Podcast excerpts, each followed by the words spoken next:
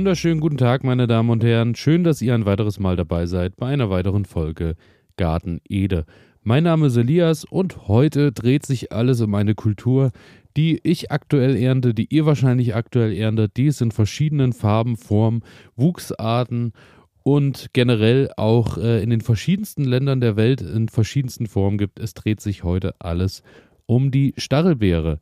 Die Stachelbeere durfte ich in, den, äh, in der letzten Woche reichlich ernten, denn dann war es endlich soweit, dass dieses Jahr die Stachelbeere auch mal ein paar Früchte abgeworfen hat und nicht so wie im letzten Jahr mir hier und da ein paar Schädlinge zuvorgekommen sind, aber auch darauf kommen wir zu sprechen, denn auch die Schädlinge waren in diesem Jahr wieder da, aber ich habe sie in diesem Jahr Gott sei Dank rechtzeitig bemerkt und konnte da früh eingreifen und daher mir ein bisschen Ernte noch retten.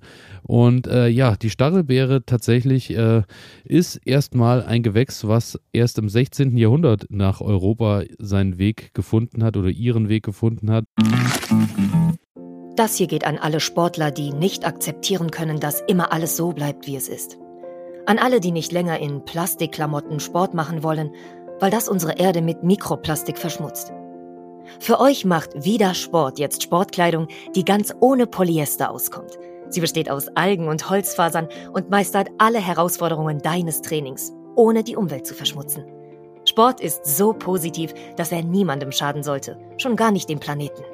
Besuche deshalb jetzt vida-sport.de, vidar-sport.de und sichere dir dein natürliches Sportoutfit. Du wirst den Unterschied fühlen. Und zwar stammt sie ursprünglich aus dem Westhimalaya und äh, mittlerweile wird sie wohl in Großbritannien, Polen, Russland und auch in Deutschland kultiviert, angebaut. Und tatsächlich ist es mittlerweile so, dass die äh, Stachelbeere in Deutschland äh, quasi mit Abstand am meisten angebaut wird, beziehungsweise Deutschland da der Spitzenführer weltweit ist. Denn Deutschland ist für 50 Prozent der Welternte tatsächlich äh, zuständig. Das ist schon Wahnsinn. Und das betrifft ungefähr 80.000 Tonnen pro Jahr. Und das ist schon beachtlich, finde ich. Das Schöne bei der Stachelbeer ist natürlich auch, ähm, sie ist natürlich äh, eine Pflanze, die wunderbar und einfach zu kultivieren ist, denn sie wächst eben vor allem auch da, wo andere Kulturen äh, nicht so gerne wachsen. Das darf auch mal schattig sein, es darf auch mal ein bisschen Feuchtigkeit im Boden sein. Es ist, äh, sie stellt keine hohen Ansprüche. Ich muss sagen, außer Düngen bin ich bei der Stachelbeere einmal im Frühjahr auch nicht wirklich viel hinterher. Natürlich wird die dann auch, wenn die Johannisbeeren geschnitten werden, äh, auch mal mitgeschnitten, aber ansonsten äh, gieße ich die nicht oder äh, mache da noch sonst welche Spirenzien mit zweimal pro Woche Brennnesseljauche und Co., was auch vorgeschlagen wird. Das funktioniert alles völlig problemlos. Daher eine Kultur, die wirklich einfach im Garten zu integrieren ist. Und äh, der Name generell Stachelbeere äh, lässt eigentlich vermuten, dass die Beeren stachelig sind. Das ist natürlich nicht so, denn äh, es ist, die Dornen sind an den an den Ästen, aber die eigentliche Stachelbeerfrucht kommt ohne Dornen aus und muss natürlich dann auch nicht äh, mit Vorsicht genossen werden, sondern kann ruhig auch frisch vom Strauch gegessen werden. Und äh, die Stachelbeere hieß früher Klosterbeere. Man kann vermuten, dass es daher kommt, dass sie vor allem in Klostergärten kultiviert wurde, aber ähm, ja, Name hat sich dann irgendwann gewandelt zu Stachelbeere. Man kann wohl sogar, oder es wurden vor allem auch früher ähm, die Blätter genutzt, denn die können tatsächlich auch zu Tee zubereitet werden und können so eine harntreibende Wirkung haben. Wusste ich auch noch nicht, habe ich auch noch nicht probiert, muss ich sagen. Daher kann ich äh, es weder empfehlen noch eben äh, euch warnen davor. Ich weiß es nicht, wie es schmeckt. Vielleicht ist es ein Versuch wert. Dann äh, ist natürlich auch die Frage der Stachelbeere, welche Form wollt ihr in eurem Garten haben? Es gibt zum einen die Kultur und einmal die Wildform. Die Wildform ist ähm, mehr zu finden so in äh, osteuropäischen Gebieten, genauso wie in Nordafrika wohl. Bei uns hier in den Gemüsegärten und Co. Ähm, ist natürlich die Kultur äh, Stachelbeere kultiviert worden, hängt einfach damit zusammen, dass die Kulturstachelbeere schon äh, auch deutlich größere Früchte mit sich bringt, sprich äh, so circa drei Zentimeter im Durchmesser. Die äh, Wildbeere ist bedeutend kleiner, ist natürlich dafür auch bedeutend robuster, aber ich denke, äh, die Kulturstachelbeere bringt mehr Freude für unsere Gärten. Ich habe mir vor zwei Jahren ähm, neue Stachelbeeren in den Garten gepflanzt. Da ist dann auch die Frage natürlich neben der Sorte, was man möchte, weil die natürlich sich auch geschmacklich unterscheiden. Wir äh, haben von süß, sauer bis herb alles Mögliche auf dem Markt dabei, haben von grün, hellgelb bis dunkelrot auch alles dabei. Und daher muss man so ein bisschen schauen, dass man sich vielleicht auch eine Sorte sucht, die man vielleicht schon mal probiert hat, wo man auch weiß, wo die Reise dann hingeht.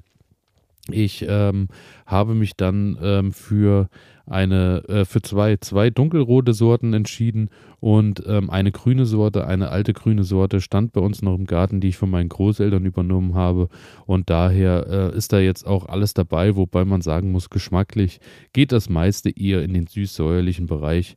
Das, äh, was natürlich auch den Geschmack noch ein bisschen äh, unterscheidet, beziehungsweise wo der, das Aroma noch ein bisschen bearbeitet werden kann, ist der Reifegrad der Frucht. Denn ähm, je ausgereifter die Frucht ist, desto süßer ist sie natürlich meist, so wie bei den meisten Früchten. Daher auch da kann man so ein bisschen eingreifen.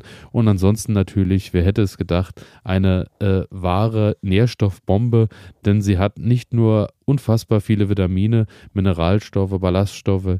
Sie hat äh, Vitamin C wirklich reichlich, hat äh, in 100 Gramm auch noch 200 Milligramm Kalium, hat jede Menge Magnesium und Calcium.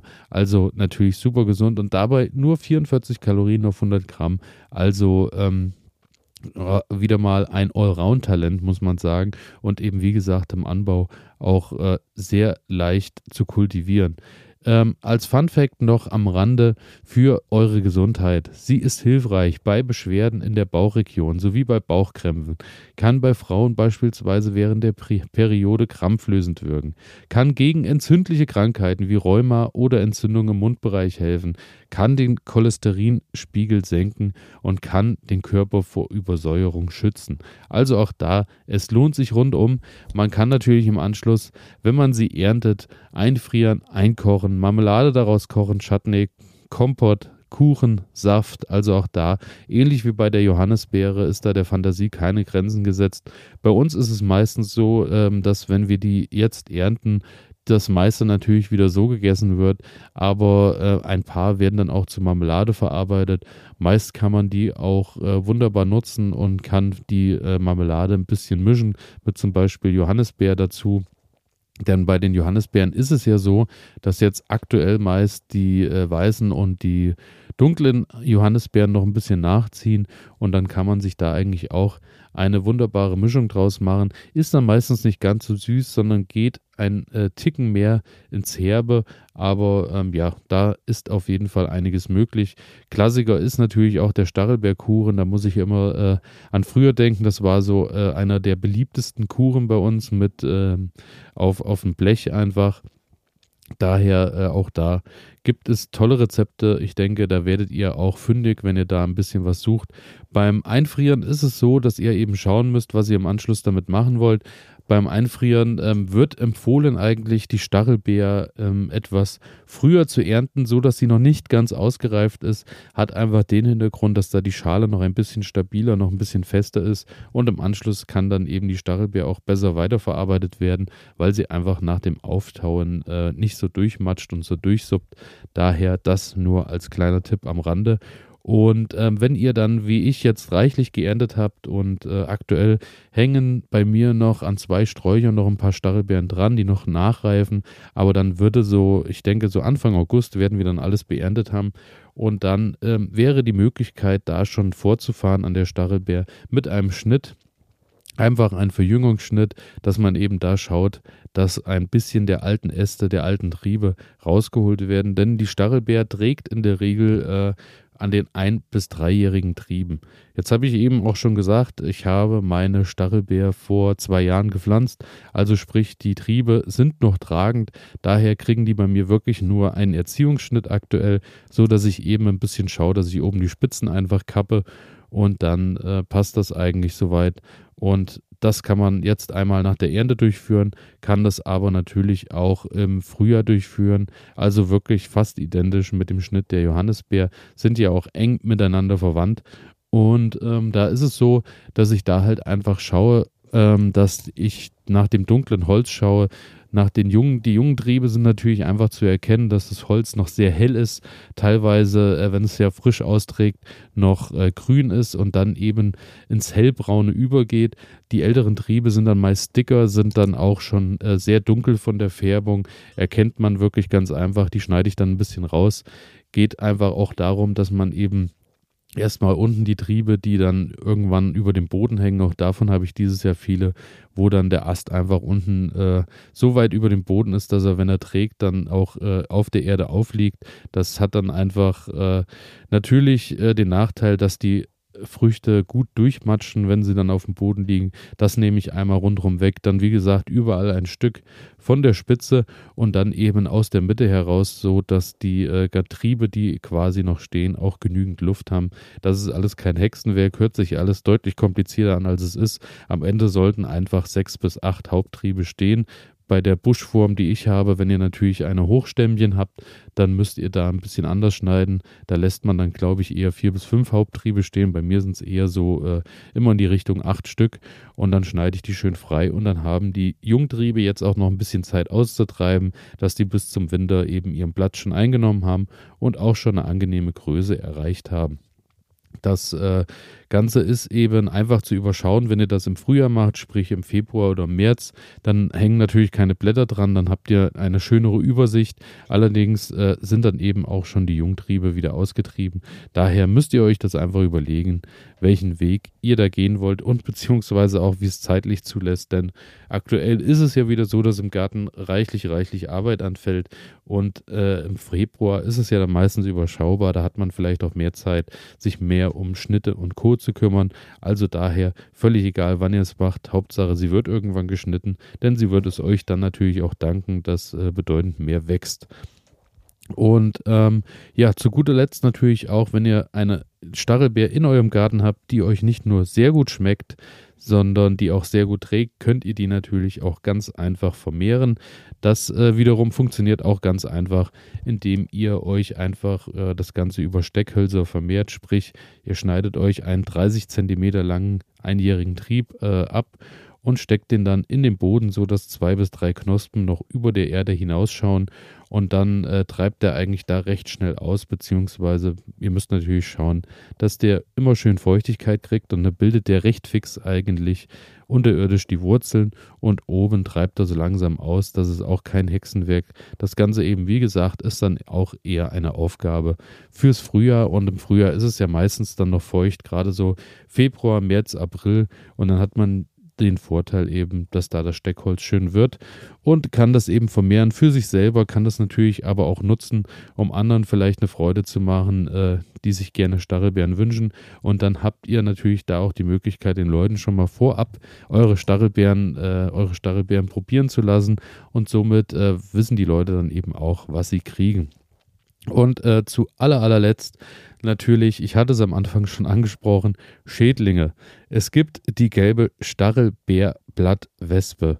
Und da muss ich sagen, das ist der einzige Schädling, der bei mir aufgetaucht ist.